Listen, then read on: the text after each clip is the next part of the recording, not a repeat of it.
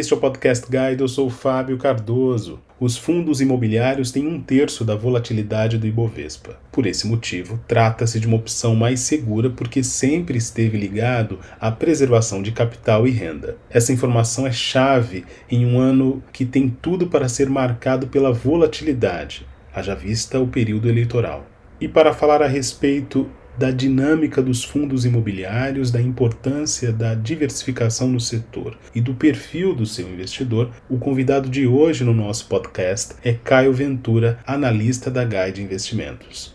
Caio Ventura, é um prazer tê-lo aqui conosco no podcast Guide. Muito obrigado pela sua participação. Fábio, bom dia. É um prazer estar aqui com você. Obrigado pelo convite. Caio, por que investir em fundos imobiliários é uma boa opção neste momento? Explica para gente. Bom, Fábio, tem dois ângulos que a gente precisa considerar, né? O primeiro é do investidor é, tradicional de renda variável, é, esse comparando com outras classes de produtos, né? Quando a gente olha para fundos imobiliários hoje, os fundos imobiliários oferecem um prêmio atrativo contra títulos de renda fixa, né? Com isenção de imposto de renda que acaba sendo um diferencial bastante grande do produto, oferecendo também dividendos mensais de forma recorrente, o que acaba agradando bastante investidores, né? Além disso, quando a gente olha para o IFIX, que é o índice, uh, os maiores fundos imobiliários assim como o Ibovespa compõe as maiores ações, historicamente, né, de uma perspectiva histórica, o índice apresenta um terço da volatilidade do IFIX. Então, também é um produto muito ligado com menor volatilidade, preservação de capital,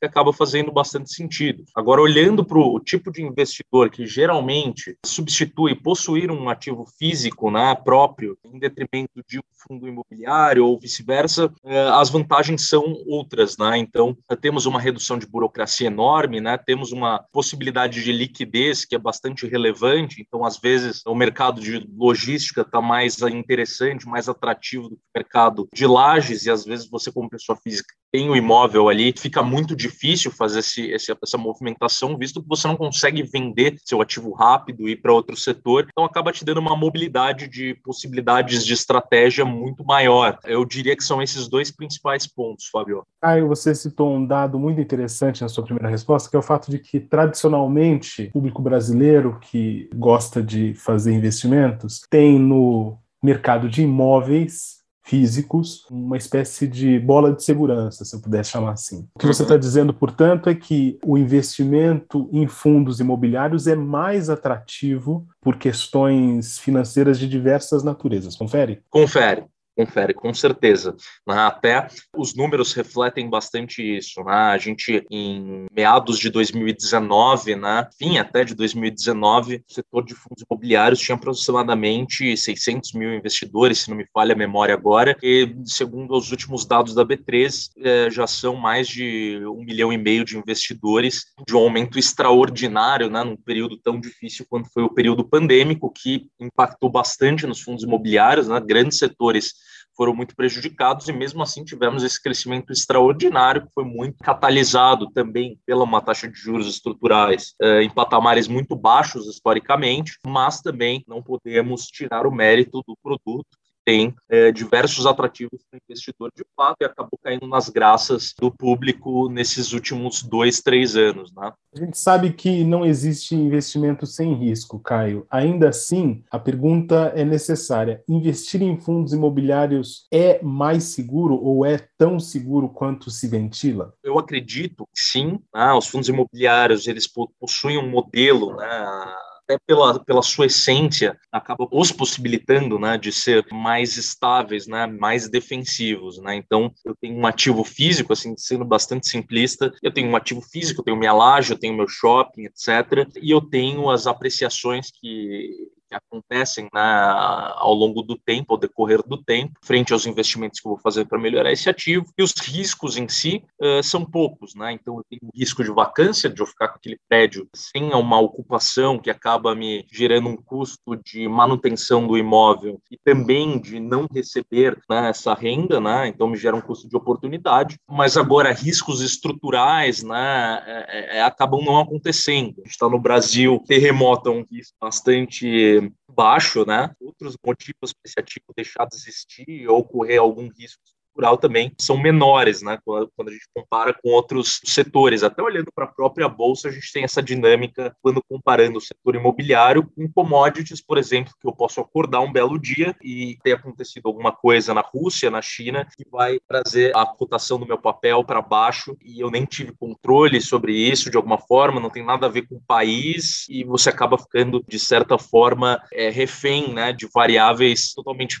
imprevisíveis às vezes, e até olhando para a informação em si, né, existe uma certa assimetria de informação, visto fuso horário, diferenças de, de idiomas, né, etc. Então, acredito que sim. A mesma perspectiva da dificuldade do retorno às atividades presenciais, é, isso não significa um risco para esse ambiente de fundos imobiliários? Bom, significa sim um risco, né? Inclusive, essa é uma discussão bastante extensa, olhando para lajes corporativas, que representam uma parte significativa do IFIX. Hoje, existem duas grandes discussões quanto a lajes, né? Eu até brinco sempre pessoal, que a primeira pergunta, né, e a mais óbvia, que é feita desde o início da pandemia, é quando vai voltar. Não existe ainda uma dúvida, né, de, de quando as pessoas vão retornar presencialmente para o escritório, para suas atividades, etc. E a segunda, que é um pouco mais difícil e complexa do que essa, é como vai voltar, né? Então, como vai voltar é bastante complicado, né? A gente não tem nada certo ainda, aparentemente caminha para o modelo híbrido, né? A gente vê uh, lugares que a pandemia está em níveis mais avançados, como a Europa ou Estados Unidos também, e essa discussão ainda não é definida, né? Eu até vi um podcast uns tempos atrás, uns dois, três meses atrás, do Sam Zell, é um dos maiores investidores de real estate do mundo, e o Samzel estava lá falando com outros especialistas, pessoas muito boas também, sobre esse possível modelo híbrido né, que a gente caminha. Ninguém tem conclusões muito claras, né, ainda é muito especulativo, e também é especulativo os impactos, né, consequentemente. Bom, visto isso, eu também me ponho nessa posição de desconhecimento quanto uh, ao futuro, né, e assim como todos os investidores que gostam do setor. Né? Então, quando a gente tem uma falta de previsibilidade, obviamente isso vai impactar nos preços, visto que o investidor, quando fazendo seu investimento, né, especialmente institucionais, eles estão é, considerando um período de tempo ali para o investimento que é relativamente no longo prazo, né? Então a gente está falando de pelo menos dois, três anos, né? Então essa falta de previsibilidade, a gente tem um problema de preços, né? A gente tem um déficit de preços também de confiança, né? Então acaba uh, gerando esse mal-estar, né? especialmente olhando para lajes corporativas, que é onde esse problema está uh, mais posicionado. Né? O que mais o investidor precisa ter em mente antes de fazer um aporte em fundos imobiliários? Eu estou pensando aqui tanto no quesito informação quanto aspectos mais estruturais, como o IFIX que você mencionou na sua primeira resposta. Claro, eu diria que conhecer as peculiaridades e particularidades do produto né, em si. Um erro bastante comum são as pessoas desconsiderando dividendos no investimento delas. Né? Então, produto fundo imobiliário, se a gente olha para fundos de papel, por exemplo, são fundos com uma apreciação menor ao decorrer do tempo, até pelo uh, modelo operacional dele, falando de ganho de capital especificamente. Entretanto, são fundos historicamente pagam dividendos muito mais altos, né? Então, a gente viu ano passado, os de CRIs, perdão, distribuindo ali perto do, do 1%, né? Olhando no acumulado do ano, mais do que 1% na verdade, que é algo que não dá para ser desconsiderado, sendo que a proposta do produto é justamente essa. Né? Eu diria que também olhar eh, os relatórios gerenciais, né? saber que você está investindo, de onde está vindo o dinheiro especificamente, o que são os ativos importantes do portfólio, o que são problemas, possíveis problemas ali, né? se, se uma vacância que é preocupante, se tem um ativo que não consegue locar de jeito nenhum e uma região um pouco mais secundária, tudo isso ser considerado, porque isso tudo gera um custo, gera uh, um déficit de dividendos que você vai estar tá recebendo no final do dia, né? Então, eu acho que é importante o investidor alinhar suas expectativas com o que o fundo está propondo, né? Então, isso, esse casamento né, de expectativas é o que geralmente gera insatisfações. Eu diria que realmente compreender o modelo de negócio, avaliar os riscos, né, e tomar essa decisão um pouco mais baseado em algo. A diversificação é uma estratégia mandatória também, Caio, nessa dinâmica de investimentos? Absolutamente. Então a gente tem desde a teoria, né, nos, nos dizendo que a diversificação é uma coisa importante, quanto também na prática, né? Então há algo que a gente chama de ciclo imobiliário e esse ciclo imobiliário possui fundamentos similares entre os setores, né, como juros, inflação, essas variáveis mais uh, macro, né, digamos assim, mas também possui seus fundamentos micro, né? Então a partir disso eu vou ter, eventualmente, né, eventualmente, rotineiramente, eu vou ter setores que vão estar em momentos melhores do que outros. Então, é importante eu ter essa diversificação para acabar me blindando dessas eventuais mudanças de preferências, né, em termos macro. Mudanças de preferências, eu estou sendo bastante simplista aqui também, implicando que há é, algum tipo de preferência macro, mas na verdade é mais uma questão de oferta e demanda a grosso modo, né? Então, eu diria que diversificação é essencial e fundamental para qualquer investidor queira entrar em fundos imobiliários. Você consegue apresentar para a gente uma espécie de perfil do investidor em fundos imobiliários com base na sua experiência, no, se existem características em comum? Consigo, Fabião. O, o, investidor de fundos imobiliários, pelo que eu observo aqui, pelo menos nos últimos dois anos, é, são investidores que têm uma versão maior a risco, né? então são investidores que são mais conservadores, essencialmente, olham para a bolsa como algo interessante, mas também ficam com o pé atrás, geralmente baseado em experiências negativas ou próprias ou de terceiros. São investidores que gostam dessa essência de renda dos fundos imobiliários, né, que está muito atrelada ao modelo operacional dos fundos imobiliários, também gosta da simplicidade do produto. Né? O produto oferece uma simplicidade pela sua estrutura que acaba sendo muito mais fácil de ser compreendido do que uma ação, por exemplo. Né? Então, quando eu abro desde o relatório gerencial do fundo, que é reportado mês a mês, né, até a DRE do fundo, né, que é a demonstração de resultados, ela é compreendida de uma forma muito mais simples do que de uma empresa, né? Quando a gente olha ali relatórios trimestrais, a começar por essa diferença, né, que os relatórios são trimestrais e não mensais. É um relatório muito mais complexo, que exige um estudo muito mais extenso, né, do, do modelo, tanto de negócio quanto como estratégia, né, operacional da empresa, o que, que o management está propondo, etc. Então, essa compreensão acaba aproximando mais as pessoas, né, visto que a, a simplicidade permite uh, uma queda dessa barreira de entrada e investimento tem se popularizado bastante nos últimos três anos, especialmente por uma queda de taxa de juros que foi bastante significativa, até histórica para o país. Né? Então, diria que esse é o perfil do investidor de fundos imobiliários a grosso modo. Agora, né, temos cada vez mais o setor ganhando relevância,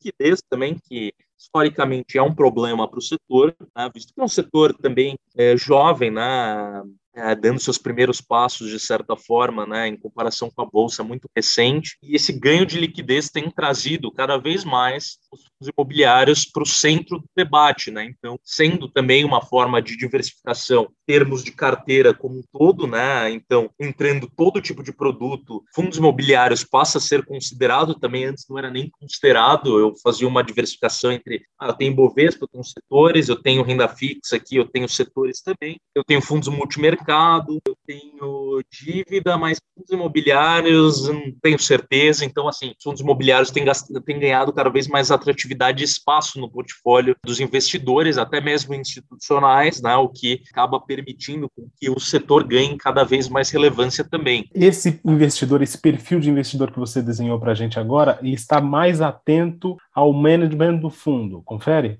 Ah, perfeitamente. Né? Quando a gente pensa em como um investidor deve, deveria prosseguir, né, a comunicação né, dos fundos imobiliários ela acaba sendo muito mais próxima do investidor, porque tem uma atualização mensal. O investidor acaba tendo um engajamento maior. Né, quando a gente olha para a indústria, é uma indústria muito unida. Né, a gente vê sempre quando surge uma pauta polêmica, né, uma, uma pauta que possivelmente pode impactar negativamente os fundos imobiliários, imobiliários, a indústria se une de uma forma que, honestamente, eu não vejo né, em demais setores, eu não vejo em Bovespa, e não puxando sardinha, porque é meu setor, mas é bastante evidente isso até em mídias sociais, né? Quando a gente olha para Instagram, essas páginas, né, o número de influências de fundos imobiliários é uma coisa realmente surpreendente. Mais surpreendente ainda é esse engajamento dos investidores. Então, eu diria que sim, né, né pelo modelo de como atuam os fundos imobiliários, acaba ficando mais fácil para o investidor ter esse acompanhamento, né? E acaba sendo também um atrativo a mais para o investidor olhar para fundos imobiliários. A última pergunta, Caio. O fato de este ser um ano eleitoral é um fator a mais para que os fundos imobiliários tenham mais atratividade? Eu olho para 2022, eh, perspectiva, ano fechado, eu vejo alguns desafios, sendo as eleições um deles, né? tanto a eleição em si, eh, que pode implicar em uma mudança em diretrizes econômicas ou discussões até mais graves políticas, né? quanto também alguns fatores estruturais, como o cenário fiscal bastante depreciado que temos agora, né, que já é uma discussão antiga, mas que vem se agravando uh, nos últimos anos, e também a trajetória de juros, né, que é esperado que, de acordo com o último boletim Focus, acabe o ano em torno de 11,5, ali, né, 11,75. É difícil dizer com certeza, tem alguns fatores que são, digamos que extra-domésticos, né, então não estão muito dentro do controle do Banco Central, podem acabar fazendo bastante preço, né? então a gente não sabe se exatamente o juros final é esse, de 11,75. Então eu diria que esses três fatores me trazem bastante preocupação, e isso deve fazer preço no ano em fundos imobiliários. Né? Isso gera uma questão de custo de oportunidade, uh, traz um pouco mais de volatilidade para o setor em termos gerais. Agora, o ponto positivo realmente é que, como fundos imobiliários historicamente têm esse um terço de volatilidade do Bovespa, a gente pode ir para um lado de que imobiliários seriam mais interessantes, de fato, em termos de preservação de capital, né? o que acaba sendo um fator crucial para o investidor também. Né? Então, pensando em preservação de capital, acho interessante interessante, especialmente visto que quem compra hoje né, ativos imobiliários está comprando ativos com descontos enormes, né? Então, o setor de lajes corporativas hoje negocia de 20% abaixo do valor patrimonial. Isso, em, a grosso modo, se traduz em uma margem de segurança mais alta. Ao mesmo tempo que eu tive, nos últimos dois anos, o INCC, que é o Índice Nacional de Construção Civil, com preços de insumos subindo mais de 20%. Né? Então, eu tenho esse desconto, ao mesmo tempo que eu tenho preço de insumo muito grande, ou seja, por essa lógica, eu tenho um custo de reposição muito alto. Custo de reposição sendo tudo é, seria construir um ativo igual, né, o hipotético que eu tenho ali do lado, quanto que me custaria hoje. Então eu tenho um acréscimo muito maior, e isso em si devia aumentar os, o valor dos ativos. Né? Não aumentou ainda porque a percepção de valor dos uh, investidores para o ativo mudou com a pandemia, visto que eu tenho uma mudança de modelo operacional, dinâmica operacional. Olhando para esse lado de desconto versus margem de segurança versus uh, menor volatilidade versus um cenário bastante desafiador em 2022, acredito que fundos imobiliários podem sim ser uma excelente oportunidade. Caio Ventura, foi um prazer tê-lo aqui conosco no Podcast Guide. Muito obrigado pela sua participação, pela sua entrevista. Fábio, o prazer é todo meu e me disponibilizo para participar mais vezes. Esta foi mais uma edição do Podcast Guide. A nossa lista completa de entrevistas está disponível no Apple Podcasts, no Deezer, no Google Podcasts, no SoundCloud e no Spotify. E no aplicativo O Guia Financeiro, além dos nossos podcasts, você encontra muito mais conteúdo sobre o mundo da economia em diversos formatos.